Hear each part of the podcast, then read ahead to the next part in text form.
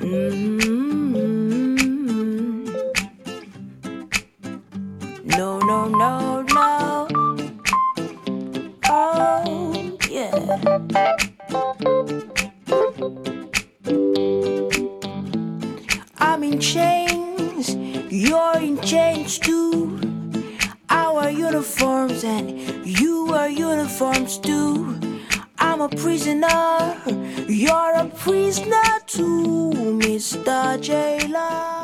Ok, muy buenas tardes, bienvenidos a este tu programa Vivir en Paz, un espacio del Centro de Atención Integral Cook Religiosos Camilos en tu emisora Bocaribe Radio a través de los 89.6 FM.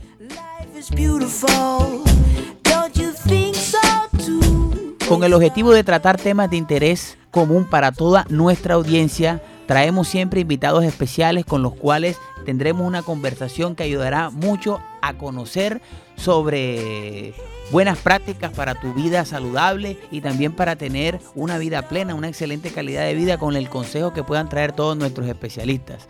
Como siempre, saludamos a todo el equipo que está detrás de este programa Vivir en Paz. Estamos bajo la dirección de Walter Hernández. En el máster de sonido está nuestra querida Loud Frequency. Y hoy aquí quien nos acompaña en la mesa de trabajo, este, una chica que hoy se está estrenando acá con nosotros, nuestra querida Ani, psicóloga del centro. ¿Cómo estás, Ani? Bienvenida a Vivir en Paz.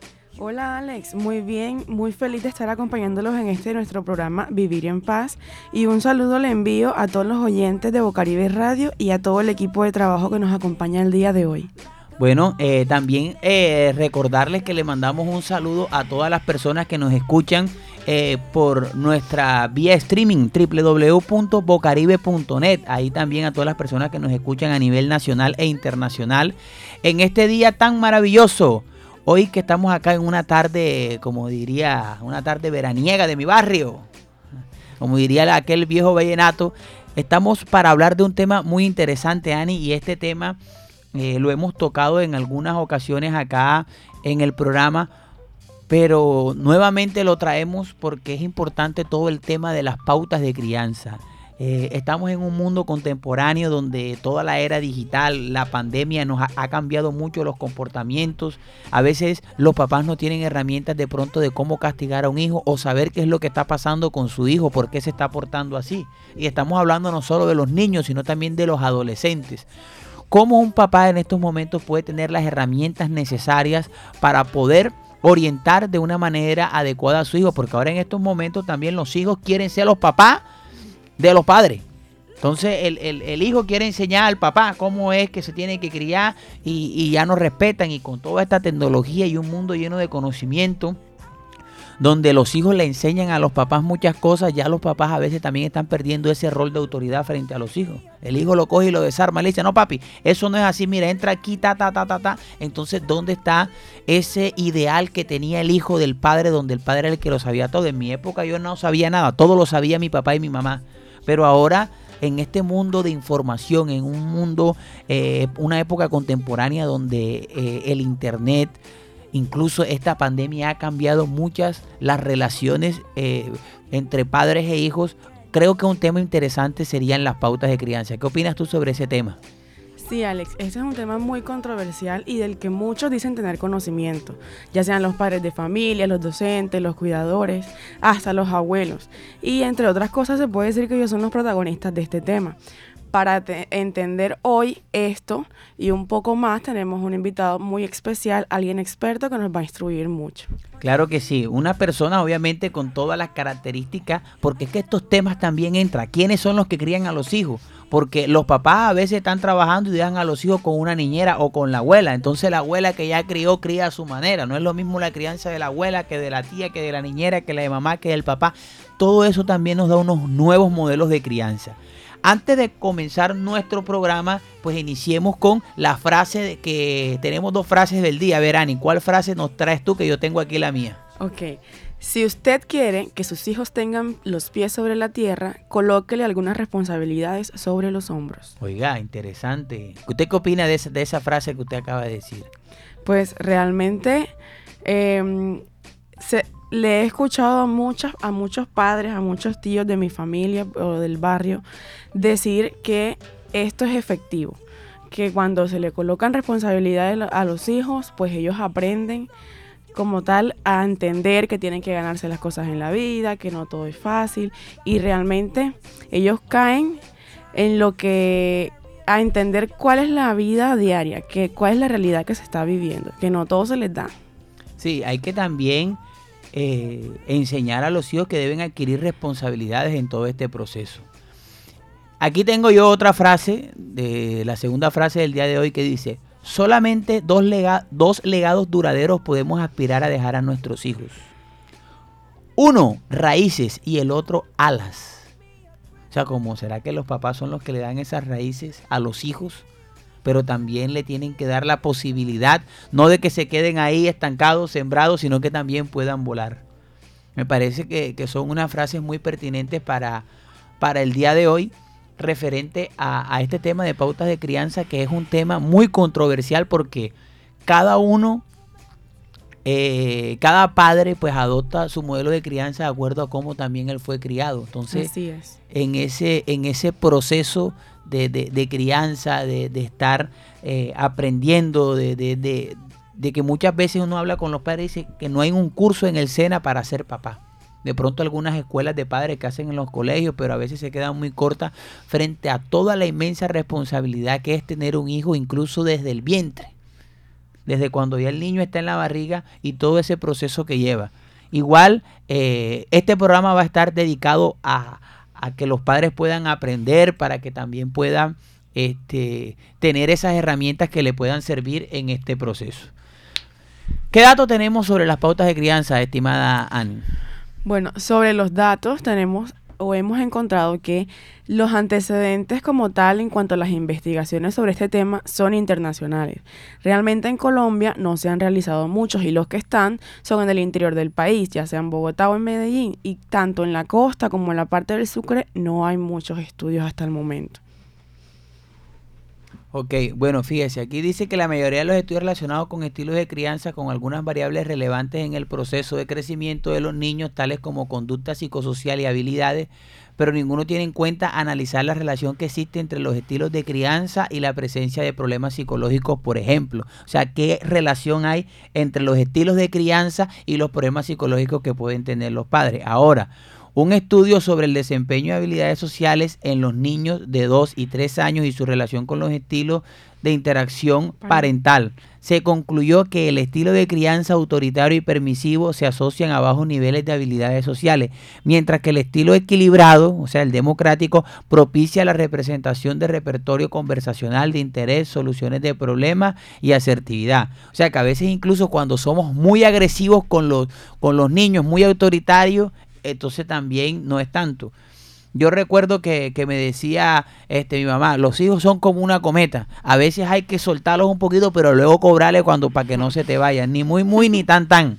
Esta es una metáfora de las cometas. Aquel que alguna vez ha volado cometa, voy a explicar. Tú le, le sueltas a la cometa para que se vaya lejos y cuando le hablas de cobrar es que recoges la pita para otra vez traerla. Ese es cobrarle a la cometa. Bueno, ahí tenemos un dato de, también de la cultura callejera y de los juegos, que muchos de los juegos y cosas tienen que ver hoy con la pauta de crianza. Vamos con una canción, vamos a escuchar una canción y cuando regresemos vamos a hablar con nuestra invitada, una profesora investigadora de la Universidad de la Costa, quien nos acompaña hoy aquí en este tu programa Vivir en Paz.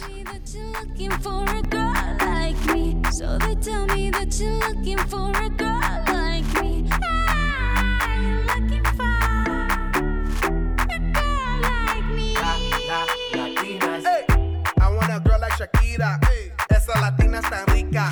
I wanna find me a chica que sepa vivir y que viva la vida. Anita bien bonita, elegante señorita.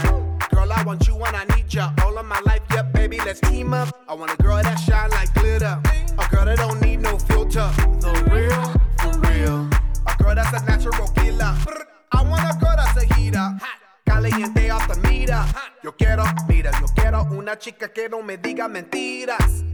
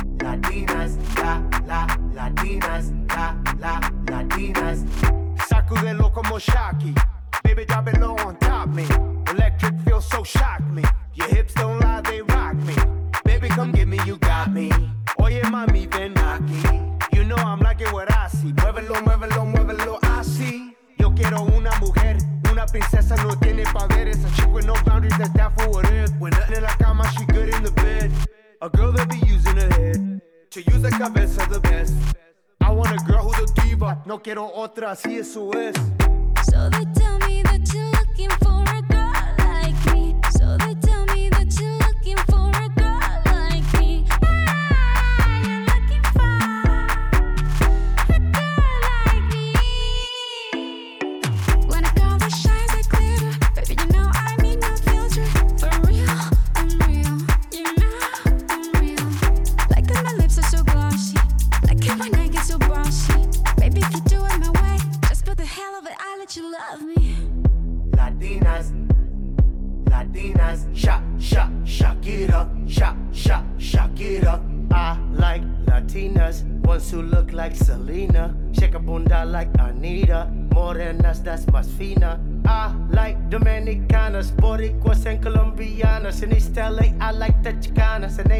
to the big man, manzana.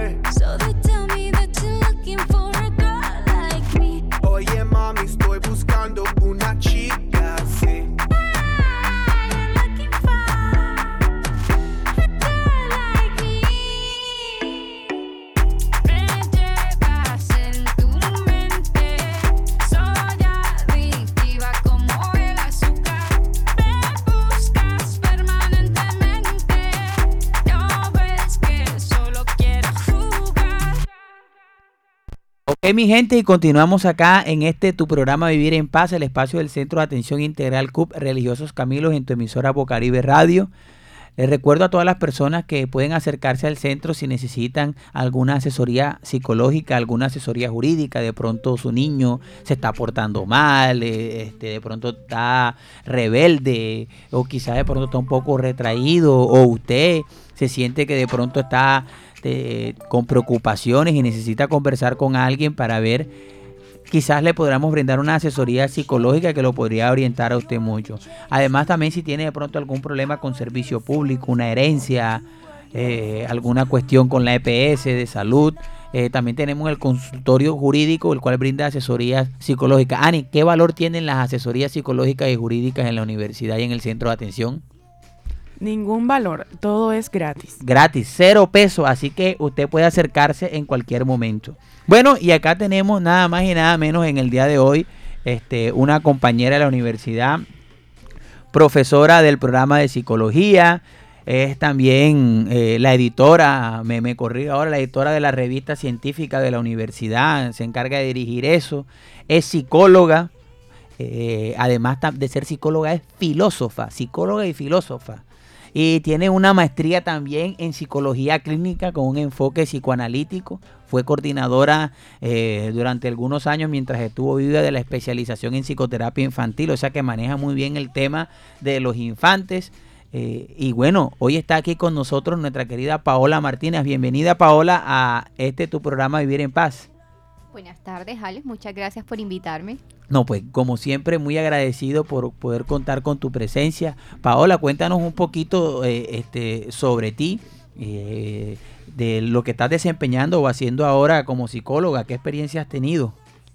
Bueno, eh, yo en estos momentos me desempeño como coordinadora editorial de una revista en la universidad. Es como el cargo en estos momentos más me ocupa tiempo. Eh, es como lo que uno diría eh, detrás de cámaras de la investigación.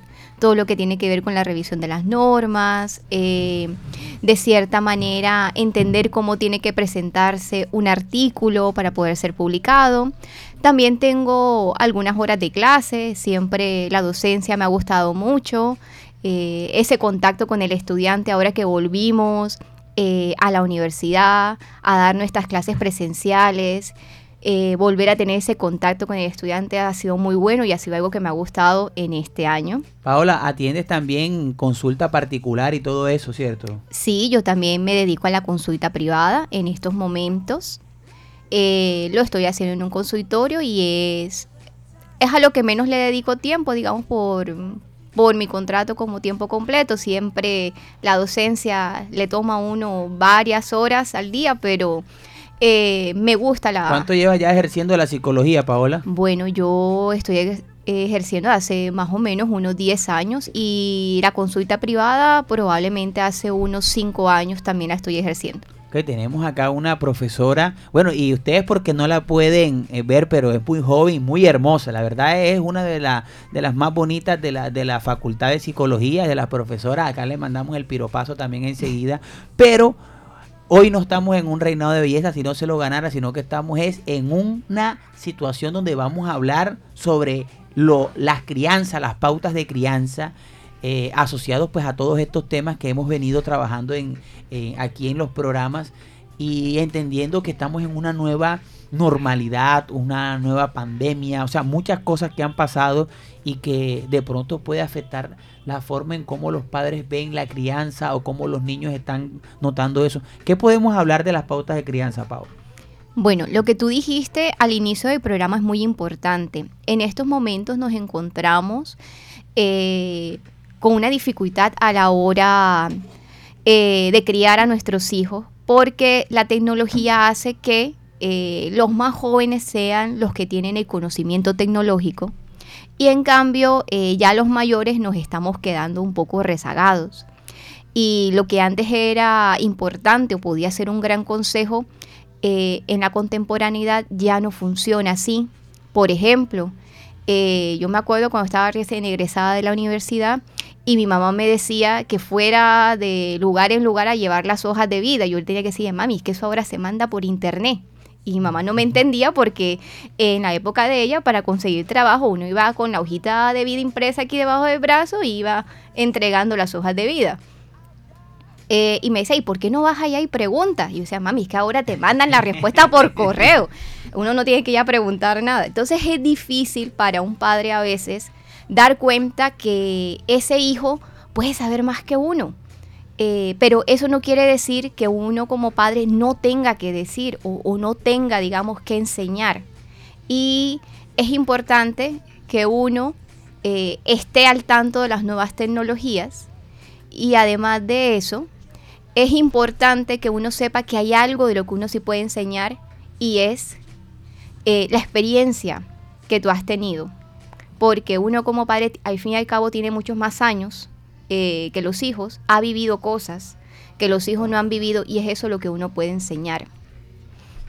Pau, eh, eh, eso que, que- que yo pienso que das en el clavo con eso porque una cosa es el conocimiento. Miren, voy a decir esta, esta frase para que lo tengan en cuenta y lo, lo graben para el Facebook. Aquí estábamos con Laura que estaba haciendo una- unas tomas. Y es que siempre me decía, yo decía, ¿cuál sería la diferencia entre la inteligencia este, y la sabiduría? La inteligencia, eh, la, la- la sabiduría y el, y digamos, por ejemplo, el conocimiento. Entonces uno podría decir que la inteligencia es la habilidad que tenemos para poder hacer ciertas cosas. Esa es la inteligencia, una habilidad que nosotros tenemos. El conocimiento es aquello que adquirimos a través de procesos de aprendizaje donde estudiamos y nos preparamos. Por ejemplo, tiene conocimiento en literatura, tiene conocimiento eh, en arquitectura. Y la inteligencia ya es saber hacer eso. ¿Cómo ese conocimiento lo puedo llevar a cabo? Pero la sabiduría es la combinación entre ese conocimiento y esa inteligencia, pero que más allá está asociado a un tema que es la experiencia. Porque la experiencia es la que te enseña que aunque sepas esto, si lo pruebas en tal lado puede que funcione o puede que no. Y hay muchos jóvenes que tienen el conocimiento, pero no tienen esa experiencia que es la que te da la sabiduría. Un viejo refrán, más sabe el diablo por viejo que por diablo. Entonces, Pau, en esto eh, que estamos hablando, los padres dentro de su experiencia eh, empiezan a colocar ciertas normas a los hijos y ahí es donde empiezan como a chocar un poco más en la adolescencia, pero también ahora con los pequeñitos que, dicen, si no, mami, yo, yo quiero hacer esto, ¿por qué no, no me deja? ¿Qué podemos hacer en esos casos? ¿O cómo sería una estrategia de colocar normas y todo esto? Muy bien.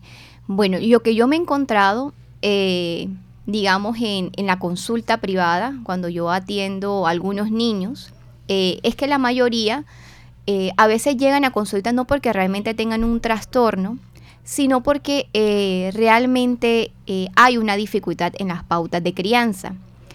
¿Qué es lo que debe tener un padre que por lo general los hijos no tienen? Paciencia. Eso es muy importante. ¿Qué me he encontrado yo hoy en día? Me he encontrado que muchas veces esos padres no tienen paciencia. Entonces me dicen, no, doctora, es que eh, mi hijo no me hace caso. Yo le, dicho- yo le digo que el computador lo tienen que usar hasta las 10 de la noche y me levanto a las 2 de la mañana y todavía estaba con el computador prendido o en el celular. Y yo le digo, bueno, ¿y usted qué ha hecho? No, yo le apagué el computador dos veces, pero en la medida en que a la tercera no me hizo caso, yo lo dejé así. Eso es un padre que se ha rendido, un padre que, que se le ha acabado la paciencia. Y yo le digo, bueno, si usted tiene que levantarse 20 veces a apagarle el computador a su hijo, hágalo. Usted es el mayor. Usted no se puede cansar primero. El que tiene la paciencia es usted, el que tiene la experiencia es usted. El, niño es el que se va a cansar. A la onceava que usted se pare, él va a apagar el computador porque ya se va a cansar de darse cuenta que usted eh, no se ha aburrido y se va a seguir parando en la noche a apagarle el computador. Pero ¿qué pasa? Que el niño se da cuenta que el papá a las dos o tres veces se cansa y comienza la manipulación. Entonces comienzan los padres, es que mi hijo es un manipulador. Claro, eh, los niños manipulan, los niños comienzan a, a darse cuenta que los padres se cansan, que se hacen una pataleta, reciben el dulce, que si eh, hacen las cosas repetidas veces, hay un momento donde ya el padre no le presta atención y se dan cuenta que no hay consecuencias de los actos. Y nosotros como padres tenemos que demostrar a los hijos, y creo que eso es como lo más importante que hoy en día un padre puede enseñar, y es que todo acto tiene una consecuencia. Probablemente eh, tener el computador prendido hasta las 2 de la mañana no genera una consecuencia para ti en la casa, pero cuando tú salgas a trabajar y no le hagas caso al jefe, oye, eso te va a costar el despido. Si yo no sé relacionarme con mis compañeros, eso me va a costar probablemente quedarme sin amigos, sin un grupo de pares con quien estar. Eso es lo que el padre tiene que enseñar. Tal vez el papá no sepa de tecnología, tal vez el papá no sepa eh, de las aplicaciones del celular, del último TikTok, pero sí sabe cuáles son las consecuencias que pueden tener ciertos actos que tú puedes cometer. Sí, eh, claro, hay que, hay, que, hay que empezar a tener disciplina y es que eso es lo que pasa, los papás como que ya, ay, bueno, es que se peló ya. Y después, ese que no apaga el celular, eh, que no apaga el celular a la hora, que no come en la mesa como se lo dicen, ya el papá se cansa, es el niño que después en el colegio hace cosas, le pega a los compañeros, no le hace caso a los profesores y ahí después que ya se me salió de las manos, que tú dejaste que se te saliera de las manos. Vamos con unas preguntas de la comunidad. Vamos con unas preguntas de la comunidad en esta sesión que se llama La gente pregunta. La gente pregunta.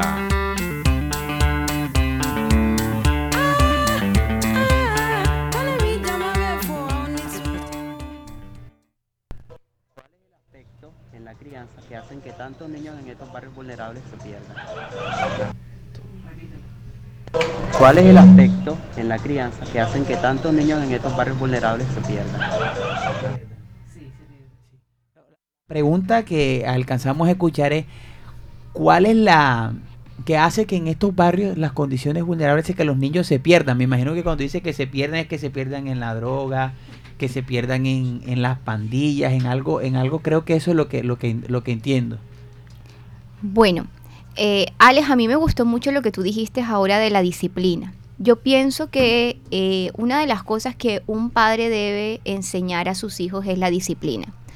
La disciplina suele ser visto como algo aburrido. Eh, a mí en el colegio también me lo enseñaron de una forma aburrida y de cierta manera mis padres también me lo mostraron que que es disciplinado es el bobito, eh, que todo el mundo se la monta, pero últimamente yo escuché uno- un nuevo concepto de disciplina y es que la disciplina es lo que te permite ser libre. Eso es bien extraño porque la disciplina son un conjunto como de normas que uno tiene que seguir y parecía que fuera todo menos libertad. Entonces, eh, ese padre tiene que decirle a ese hijo que hay que ser disciplinado. Tú quieres ser una persona eh, delgada, fuerte, para ser el muchacho más pinta del barrio. Come saludable, hace ejercicio. La disciplina en, digamos, tus hábitos alimenticios y tu rutina de ejercicio es lo que te va a dar la libertad de tener ese cuerpo que quieres. Tú quieres ser alguien eh, que tenga, digamos, esa chispa para conquistar a la muchacha más bonita del barrio. Sé disciplinado. Sé una persona bien arreglada, pintosa y mejor de la clase y que más estudia para que logres entonces impresionar a esa muchacha.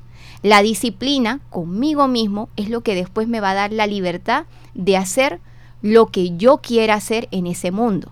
Si yo soy un muchacho que me dejo ir eh, por la pandilla, que me dejo ir por la droga, eso no me va a dar libertad, porque la droga me va a hacer esclavo de una sustancia, una sustancia que al final me va a hacer daño. Eh, la pandilla me va a llevar después a, sufrir unas consecuencias, por ejemplo, a quedar preso, a después de verle mucho dinero a una persona muy mala y probablemente eh, me va a costar la vida porque nosotros sabemos los errores dentro de una pandilla cómo se pagan.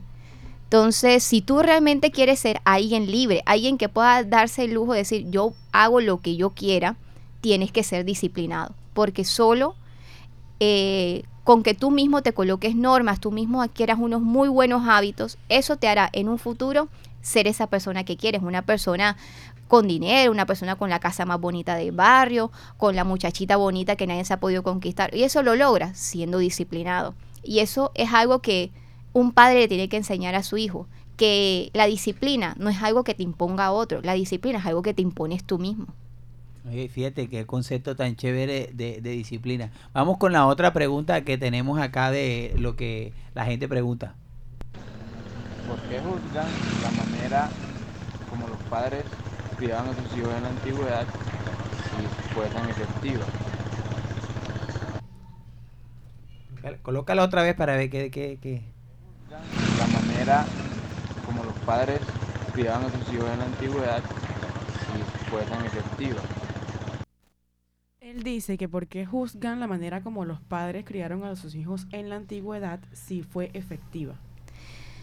Esa pregunta es muy importante y eso es un mito que yo, eh, con todo el respeto, me voy a, dar la libertad de, de, desmentir aquí en este espacio. Eh, se tiene como una idea de que la forma como se crió antes, que era, como dice uno, la letra con sangre entra a punta de correa, que la psicóloga era la correa, uno dice, no, esa forma de crianza es, funciona porque mi, mis hijos eh, están bien, ¿cierto? O sea, los que en estos momentos tendrían entonces 40, 30 y pico, que sus hijos ahora tienen 10, 11, ¿cierto?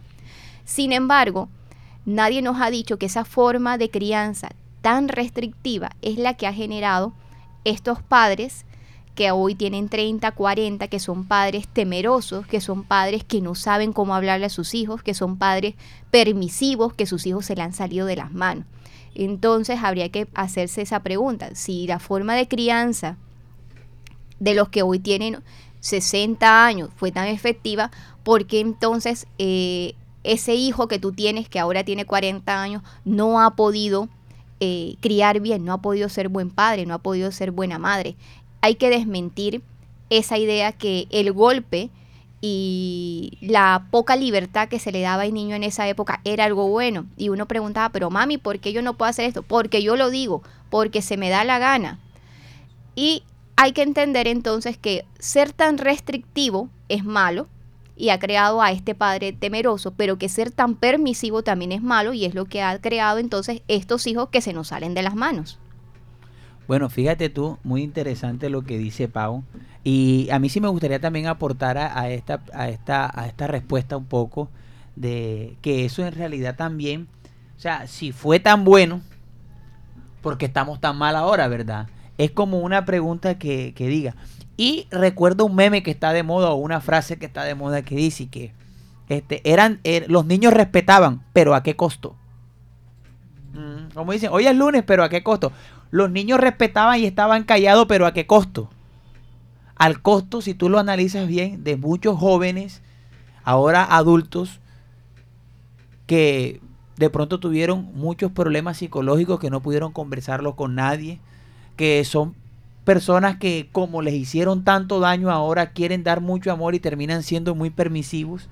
Y entonces son el polo opuesto de lo que fueron con ellos. O sea que si tú te das cuenta, entonces no fue tan bueno, porque entonces habrá que estar en esos momentos dentro de la mente o los zapatos de esos niños que vivieron en esa época esos actos de crianza que fueron un poco drásticos, porque a su manera también era la forma como criaban en ese entonces, pero que fueron muy drásticos, con un exceso de autoridad que también pudo generar ciertas, ciertas restricciones a nivel del desarrollo de la personalidad pura y libre de- de- del individuo.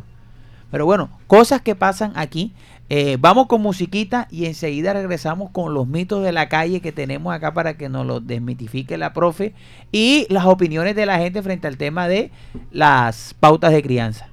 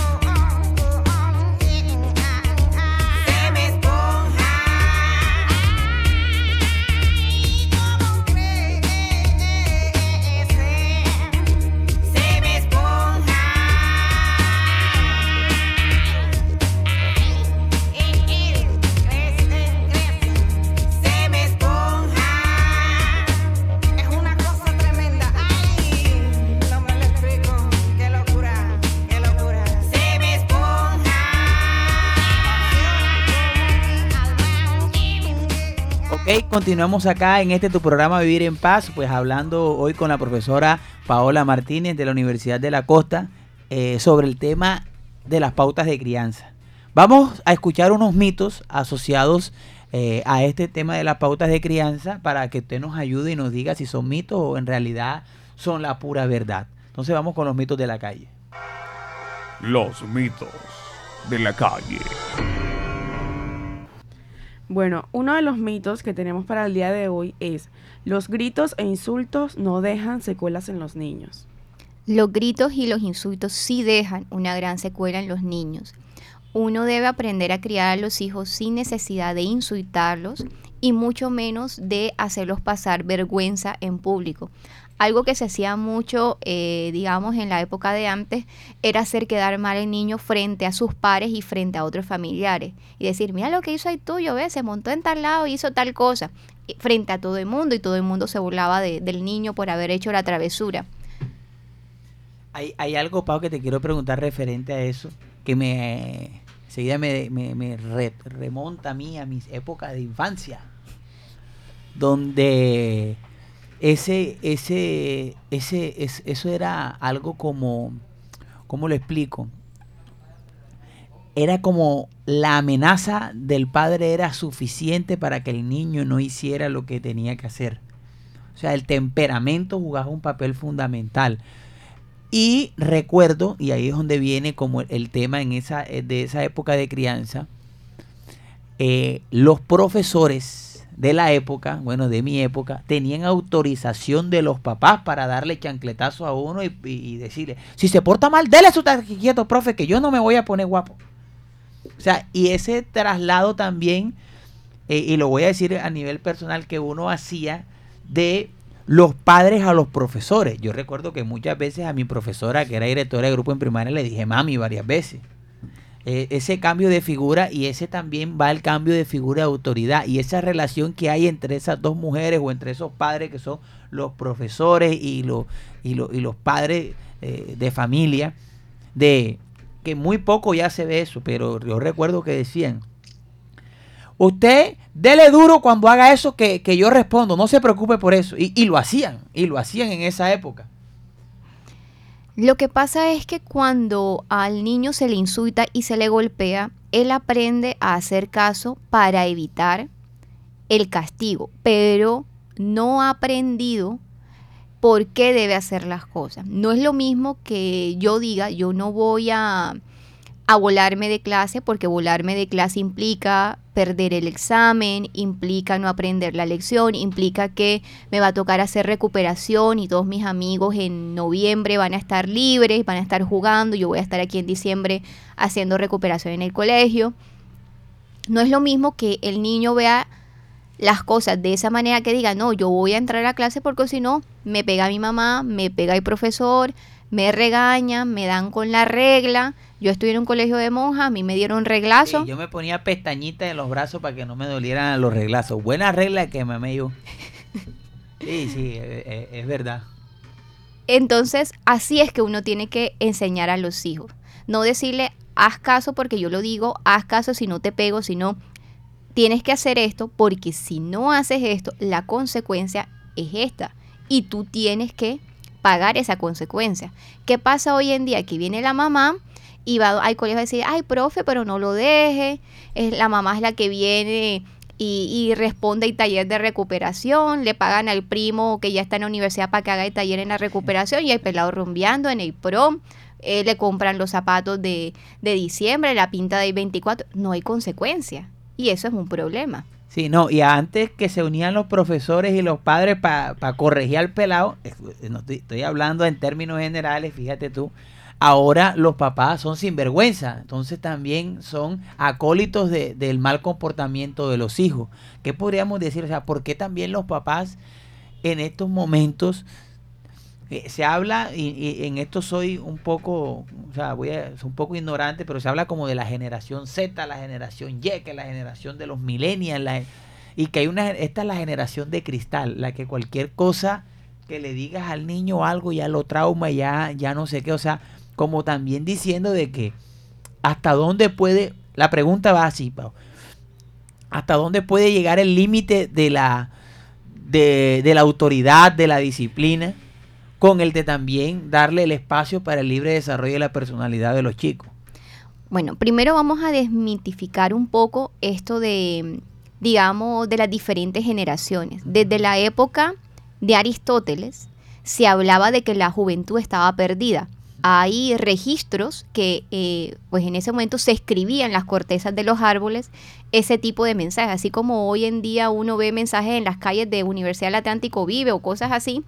eh, en ese momento escribían en las cortezas de los árboles la juventud se está perdiendo, qué tal cosa. Entonces esa idea de, del adulto mayor que siente que ese joven es frágil, es débil, no es de hoy, es de hace muchísimos años. Y todos cuando vamos llegando a cierta edad, obviamente sentimos que el que viene más abajo no sabe. Como dice el dicho, al cura se le olvida cuando fue sacristán. Entonces, eh, uno debe entender que la disciplina debe cambiar en la medida en que van pasando los años. En los primeros cinco años de vida, eh, esa disciplina puede ser un poco más de castigo. eh, como por ejemplo, si no haces esto, no te dejo ver televisión, no te permito tal cosa. Eh, la sillita de pensar, que es un método que yo recomiendo mucho desde la, desde la psicoterapia, y es de que si un niño hace algo malo, que ya tú le habías informado que no lo debía hacer, lo sientas en una silla tantos minutos como años tenga. Es decir, si tiene dos años, lo sientas dos minutos. Para uno que ya está viejo, uno dice, oye, pero dos minutos no es nada, pero ten dos años y siéntete ahí para ver lo horrible que es estar sentado dos minutos sin hacer nada. Entonces, eso funciona. Eh, cuando ya el niño tiene eh, más o menos 6, 7, 8 años, va aprendiendo poco a poco que hay unas consecuencias de los actos. Todavía se puede utilizar el castigo de retirar cosas que te gusten, como no ves televisión, no juegas con tus amigos. Aquí entonces ya la cosa cambia porque al niño le gusta estar con sus pares, con sus amiguitos. Entonces, por ejemplo, decirle que no va a salir con los amigos es una muy, una muy buena forma de que de pronto él se aquiete. Sin embargo, siempre diciéndole a él que tiene que entender que hay unas consecuencias de los actos. Ya cuando tú tienes 6, 7, 8 años, tú entiendes que el otro sufre. Entonces uno le puede decir, oye, tú le pegaste a tu hermanito y una palmada duele. ¿A ti te duele una palmada? Sí, sí me duele. Bueno, ¿por qué le pegaste a él? O sea, haciendo la referencia, no le hagas a otros lo que, lo que tú sabes que es doloroso para ti. Y cuando ya está iniciando la adolescencia, 11, 12 años, ahí sí, con más razón tenemos que enseñarle a él que eh, ya es una persona que si quiere esa independencia y quiere esa, esa libertad que tanto está anhelando, tiene que demostrar que realmente tiene la madurez para que se la dé. Mami, que tú no me dejas salir a la fiesta. Tú no me has demostrado que, sea, que eres alguien responsable y coherente. Quieres ir a la fiesta, pero no has lavado los platos, tienes el uniforme sucio. Entonces, ¿cómo vas a querer tú un permiso o tener la libertad de hacer, de hacer tal cosa si tú no me demuestras a mí que no puedes ser responsable en las pocas tareas hogareñas que se dan? Entonces, de esa manera es que el padre tiene que ir dimensionando cómo criar a los hijos. Si yo pretendo a un muchacho de 15 años sentarlo en la sillita de pensar 15 minutos, eso no va a servir. Si yo pretendo a alguien de 15 años darle un chancletazo, eso no va a servir. Las cosas tienen que ser dependiendo la madurez psicológica del niño. Oye, fíjate, Pau, quiero hacerte una pregunta antes de que ya pasemos a la sesión de, de, de la, de las opiniones de las personas. Y es la siguiente, te voy a decir, eh, como siendo, me voy a poner en el rol de padre, y es que muchas veces nosotros queremos castigar a nuestro hijo, no dejarlo salir con los amigos, no decirle que no va para el partido de fútbol, que no va a ver televisión, que le quitamos el celular, que le quitamos el play, cualquier cosa. Pero entonces yo te lo digo, bueno, y no lo vas hasta las 10 de la noche. Pero esas 6 horas que eran de castigo, a la media hora ya como papá, como mamá, ya me da dolor el pelado. De verlo ahí, que te, ah, que pobrecito, man. Ven, papi, ya, ven, ya, ya, ya. Pero no lo hagas más. O sea, terminamos violando nuestra propia norma por ese amor que también tenemos y ese, esas características empáticas. Pero también estamos haciendo mal porque no estamos demostrándole a él que los actos tienen consecuencias. ¿Cómo puede hacer un padre en ese tipo de situaciones para no sentir ese remordimiento de- de- del dolor que le está causando al niño? Porque ellos también son vivos. Entonces se ponen más tristes de lo que están. Primero que todo, ese papá y esa mamá tienen que ponerse de acuerdo. En consulta yo me he dado cuenta que por lo general los padres no están de acuerdo en las pautas de crianza. Entonces la mamá dice que le va a quitar el celular hasta las 3 de la tarde, pero viene la abuela y entonces a la media hora le da el celular. O entonces viene el papá y el papá dice, nada de quitarle el celular, el chancletazo, y va y da el chancletazo. Esas personas que están encargadas de la crianza de niños se tienen que sentar y tienen que hablar y tienen que eh, aclarar cuál es el castigo para cada acto o para cada cosa. Entonces, no colgar la toalla después de que te bañaste tiene como castigo eh, que te quito el celular media hora. Eso tiene que ser siempre. Y si el niño 20 veces deja tirada la toalla, 20 veces hay que quitarle el celular una hora. Lo haga la mamá, lo haga la abuela, lo haga el papá. Tiene que ser fijo. Si yo comienzo a flaquear y comienzo a decir, ay, es que hoy me dio pesar, entonces nada más le quité el celular 10 minutos, pero hoy vine súper amargada de trabajo porque el jefe me puso un montón de cosas que hacer, entonces le quité el celular por 10 horas. El niño comienza a confundirse y comienza entonces a darse cuenta que no hay una claridad entre el castigo y lo que él ha cometido. Y también si estos padres se conduelen y ellos mismos no siguen las normas que han colocado, el niño se da cuenta que realmente esa consecuencia no va a venir y comienza a ser manipulador. Dice, ah, bueno, yo dejo la toalla tirada igual, ahorita mi abuela viene en 10 minutos y me da el celular. Sí, oiga, excelente. Oiga, hemos tenido una buena charla aquí con nuestra querida Pau que nos ha ayudado y nos ha ilustrado mucho en, e- en, esto, en estos temas. Vamos a escuchar qué dice la gente. ¿Qué dice la gente eh, sobre las pautas de crianza en la calle? Oye, ayer que fue el día del reportero, ayer fue el día del reportero, de- del periodista. Nosotros hacemos periodismo en la calle, nos vamos a los barrios y desde ahí, de la esencia de la comunidad, sacamos nuestras notas. Entonces vamos con esto que es lo que dice la gente. Ey, lo que dice la gente. Oye, lo que dice la gente. Lo que dice la gente. Sí, lo que dice la gente. Escucha lo que dice la gente. En vivir en paz, lo que dice la gente. Dígame usted qué piensa acerca de las pautas de crianza, cómo deberían criar a los hijos. Bueno, uno piensa que como a nosotros nos criaron, pero todos los tiempos y todas las épocas no son iguales, porque a mí me criaron y no me daban todo. Yo tengo dos hijos, yo di todo y no se portan bien, porque es la verdad que no se portan bien, entonces eso lo lleva a uno a sufrir. Y ellos se molestan cuando uno le llama la atención, dando todo, dando todo, uno cree que está haciendo bien y no, estamos haciendo mal en estos momentos. Hay que enseñar a nuestros hijos a que las cosas se ganan así como nosotros, también nos enseñaron nuestros padres a hacerlo. Gracias. Hola, buenas tardes. Buenas tardes, ¿Cuál es su nombre? José de Leño.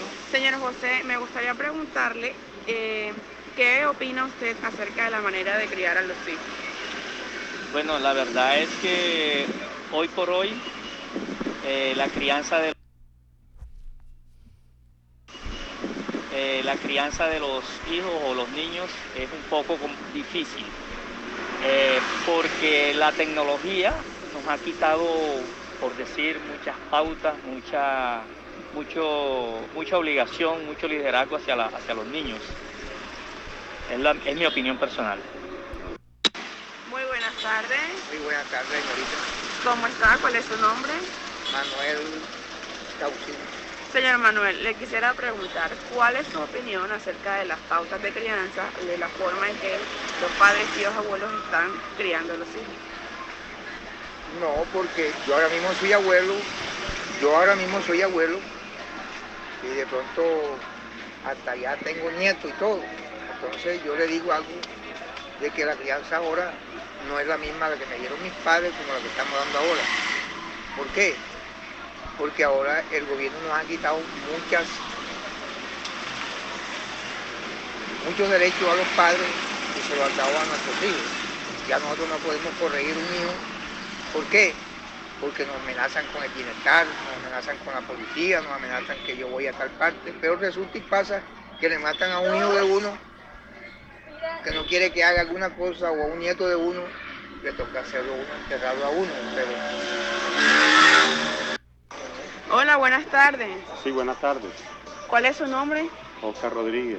Señor Oscar, le pregunto, ¿qué opinión tiene usted acerca de la crianza? Eh, bueno, la parte de la, crianza es muy fundamental en los niños, pero hay muchos factores el cual eh, en medio de la crianza parte, parte principal son los padres y, y la parte secundaria viene siendo la sociedad, que es muy indispensable más que todo que los padres los cuiden, pero en la sociedad no se está presentando un apoyo hacia la crianza de los niños. Oye, pero fíjate, qué interesante. A mí siempre me gusta escuchar los audios de la gente porque la gente tiene su... Cada, cada persona dentro de, de su estilo de, de ver la vida tiene también una, una sabiduría popular. Esto lo llamaba Paulo Freire la alfabetización concientizadora. Es un modelo de educación popular donde la gente también expresa. Uno diría, fíjate tú, eh, a veces contradicciones, a veces ideas muy, muy coherentes y esas como por ejemplo, el Estado te, te, te quita unas cosas pero no te cuida de otras. Como en el caso del señor que hablaba de que no podemos criar a nuestros hijos para educarlos que no hagan cosas malas, pero entonces si lo matan el Estado no nos responde, por dar un ejemplo. La pregunta que yo me hago es por qué una mamá se rinde cuando el hijo no le hace caso. O sea, ¿qué modelo está utilizando para criar a su hijo en el que dice, no, pero ellos no hacen caso, así uno les dé todo? Fíjate que ella misma dice, es que darle todo tampoco es la solución. Ahí como son, son ciertas eh, cosas que uno a veces no comprende, como la, la mamá que dice que los hijos son malcriados y el hijo le contesta y le dice, pero tú eres la que me está criando. Entonces, ¿por qué me dices malcriado? Ya para ir haciendo el cierre de nuestro programa, quisiera que nuestra invitada, eh, Paola, nos pudiera dar a los padres eh, dos, desde, dos, desde dos perspectivas. Por ejemplo, tips para la crianza de los niños, infantes hasta los 12 años, y tips para adolescentes. Bueno, a mí también me llamó la atención mucho lo que dijeron las opiniones de varias de las personas. Primero que todo, eh, no se puede dar todo. Lo que dijo esta señora es muy cierto. A veces dar todo eh, no hace que tus hijos sean agradecidos. Uno tiene que eh, mostrarle a los hijos que cuánto valen las cosas y que eso no viene de gratis y que hay que agradecer por haber recibido, digamos, los servicios que este padre te está dando, que en muchas ocasiones, digamos, los abuelos no lo brindaban. Entonces, ¿cuáles son los tips que yo doy? Eh, en esos niños, digamos, como, eh, sí, como de 3, 4 años hasta los 10, se puede utilizar el castigo en el cual yo retiro las cosas. Porque todavía hay una dificultad de pronto para entender causas y consecuencias, eso es una idea un poco más compleja. También se puede un poco utilizar eh, el conversar con él y demostrarle que las cosas que él hace pueden ser dolorosas para los otros. Como les digo, ya un niño a esa edad entiende que golpear duele y que si él pues vino y golpeó al primito, eh, a ese primito le duele porque si a él lo golpearían, ahí no le gustara. Entonces se puede como utilizar ese, ese tipo de métodos. Los más chiquiticos, como ya te dije, la silla para pensar. Porque todavía no hay ni siquiera una posibilidad de entender que al otro le duele o algo así. Con los adolescentes, eh, lo que hay que dar es responsabilidad. Entonces decir, ok, tú quieres tener esta libertad o la posibilidad de hacer tal cosa, tú tienes que eh, en la casa ayudarme con tales y tales cosas. Hay que darle responsabilidad a los hijos. Tú quieres una mascota, quieres un perrito. Bueno, ese perrito hay que pasearlo, ese perrito hay que recogerle el popó, ese perrito hay que mandarlo a bañar. Ese perrito se le puede caer una garrapata, ¿quién se la va a sacar? No, que a mí me da asco la garrapata. Bueno, entonces no hay perro. Eso es lo que hay que mostrar a los hijos, eh, que hay unas consecuencias, que la libertad implica también responsabilidad. Entonces hay veces que esos adolescentes quieren ir a la fiesta, quieren plata para, para rumbear, pero no quieren ayudarme, no quieren ayudar. Entonces, ¿qué pasa?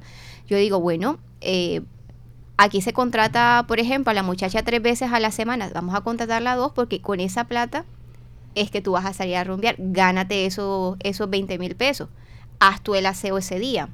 No que nosotros solemos pedir comida en la calle, compramos pan en la panadería, bueno, haz el almuerzo tú para que entonces esa sea la plata con la que tú te puedas comprar la pinta que tú quieres. O sea, hay que dar opciones, hay que ser una persona que genere el diálogo y decir, tú quieres esto, bueno, eso implica dinero, eso implica tiempo, y tú tienes que ayudarme para que eso que tú quieres se dé.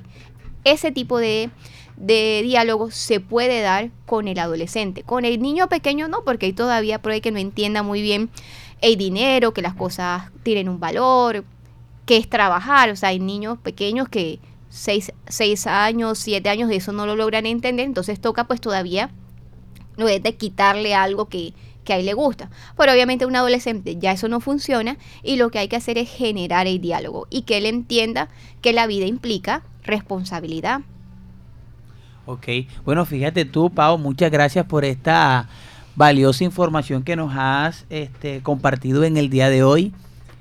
Eh, creo que ha sido un programa muy, muy bonito el que hemos escuchado.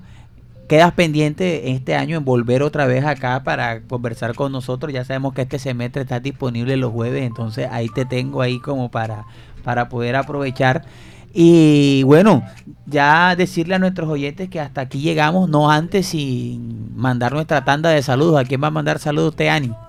Primeramente a todos los oyentes fieles de Bocaribe Radio y a todas las, las personas del barrio La Paz que han eh, transmitido el mensaje de que tenemos un centro de atención donde ofrecemos lo que son Oye, Ani, pero feliz- fe- saluda a su novio, a su mamá, que está por aquí en la manga, que Ani Ani- Ani es de la manga. Bueno, saludos a mi mamá, a mi familia.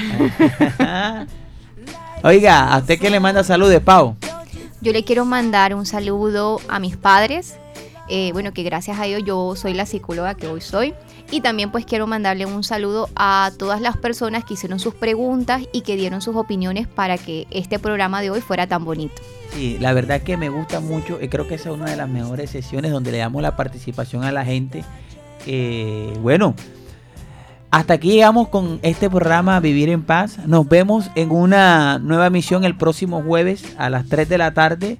Eh, espero que estén ahí sintonizados y ya saben, eh, hagan bien y no miren a quién. Nos vemos el próximo jueves a las 3 en otra emisión de este tu programa Vivir en Paz.